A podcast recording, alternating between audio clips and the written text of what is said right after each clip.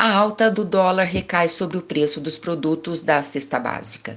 Isso significa que, se a moeda está custando mais, o seu poder aquisitivo está valendo menos. Isso parece complicado? Então, acompanhe a coluna que descomplica a economia. Economia para Todos, com Marcos Rambalducci. Olá, meus caros. Como já sabem, nesse espaço discutimos e procuramos trazer entendimento às situações econômicas de nosso cotidiano que nos afeta, mas que no mais das vezes acabamos não dando muita importância. A ideia é de abordar de forma clara e simples algum tema do momento, que seja importante, relevante e que nos afete. Mas essa coluna é feita com a sua participação. Mande um e-mail para nós no economiaparatodos@dumpea.org e escreva sobre o que você gostaria de ver comentado aqui. Na coluna passada, falei sobre o acompanhamento que fazemos da inflação da cesta básica de Londrina e sua importância para a tomada de decisões, especialmente da gestão pública. No dia de hoje, vou abordar um tema que nos é apresentado todos os dias, mas nem sempre temos a dimensão de como nos atinge e como impacta na inflação da cesta básica. É a taxa de câmbio, que abriu hoje pela manhã a R$ 5,32, ou seja, você precisará de R$ 5,32 para comprar um dólar.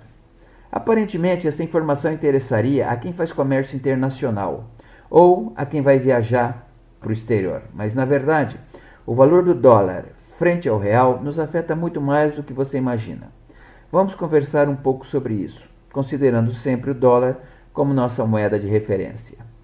Basicamente, temos duas taxas de câmbio, chamadas taxa real e taxa nominal.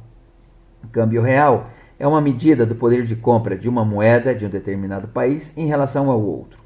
Grosso modo, você pode calcular a taxa de câmbio real selecionando uma cesta de bens e serviços e verificando quanto ela custaria nos Estados Unidos e quanto custaria no Brasil.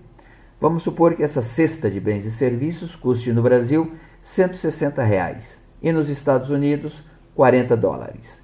Divida 160 por 40 e obterá 4, ou seja, você precisa de R$ reais para comprar aquilo que um dólar compra. Essa é a taxa de câmbio real. Mas a taxa de câmbio que nos apresentam todos os dias, que sai no jornal, na televisão, é a taxa de câmbio nominal. E como no Brasil utilizamos o câmbio flutuante, é o mercado, por meio da lei de oferta e procura, que define essa taxa. Funciona assim. Imagina que o dólar não seja uma moeda, mas uma mercadoria como outra qualquer. Vamos pensar que fossem laranjas. Se a oferta de laranjas é grande porque a produção foi ótima, seu preço tende a cair. Mas se a produção for ruim e a oferta for pequena, o preço tenderá a subir, correto? Também é correto afirmar que se mais consumidores querem comprar laranjas, porque ajuda a combater os efeitos da gripe, por exemplo, seu preço tende a subir. Mas se as pessoas demandarem menos laranja porque estão preferindo mexerica, seu preço vai cair. Então, é o mercado, por meio da lei de oferta e procura, que define o preço da laranja. O mesmo acontece com o dólar. Se, por exemplo, há muitos estrangeiros querendo investir seu capital aqui no Brasil, comprando títulos públicos para ganhar os juros ou comprando ações de empresas para ficar com parte dos lucros, eles vendem seus dólares para comprar reais e realizar esses investimentos.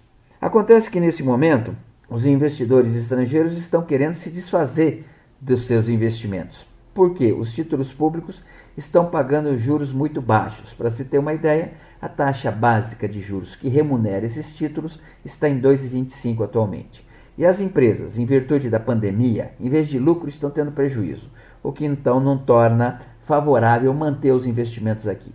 Eles então querem vender suas aplicações, comprar dólares e tirá-los daqui, levando-os para um lugar mais seguro.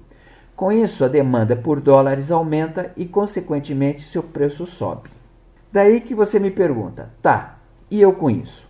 Bom, imagina que no mercado internacional esteja pagando 10 dólares pela roupa do boi. Se a taxa de câmbio nominal está em R$ reais, quem vende recebe o equivalente a 40 reais, concorda? Agora, se o câmbio estiver em R$ reais, ele receberá por essa mesma roupa de boi 50 reais. Ora, o produtor não tem preferência por vender a carne para você ou para os chineses. Ele venderá para quem pagar mais. O que significa que se você não pagar os 50 reais pela arroba do boi, ela será vendida certamente para um chinês, que estará disposto a pagar esse preço. Entendeu? Agora observa, em 2 de janeiro o dólar estava a R$ 4,02 e no dia 30 de junho estava R$ 5,47, uma alta de 36%. Acompanhe o preço da carne aqui em Londrina. No dia 1 de janeiro você pagava em média R$ 19,65 pelo quilo do colchão mole.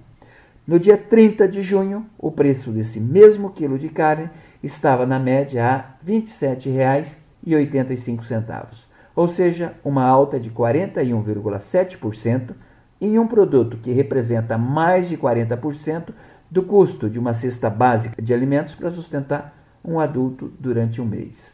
Sentiu a comparação? Aumentou a taxa de câmbio, aumentou também o preço dos produtos que você consome aqui no Brasil. Percebeu como esse indicador tem impacto sobre o nosso orçamento? Pensa nisso. Te vejo na próxima coluna e até lá se cuida.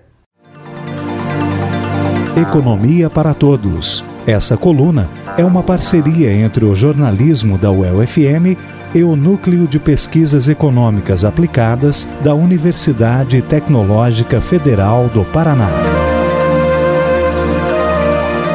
Marcos Rambalducci é economista e professor da UTF-PR. Contatos com esta coluna, economia para todos, arroba nupea.org. Valéria Giani para a revista do Meio Dia.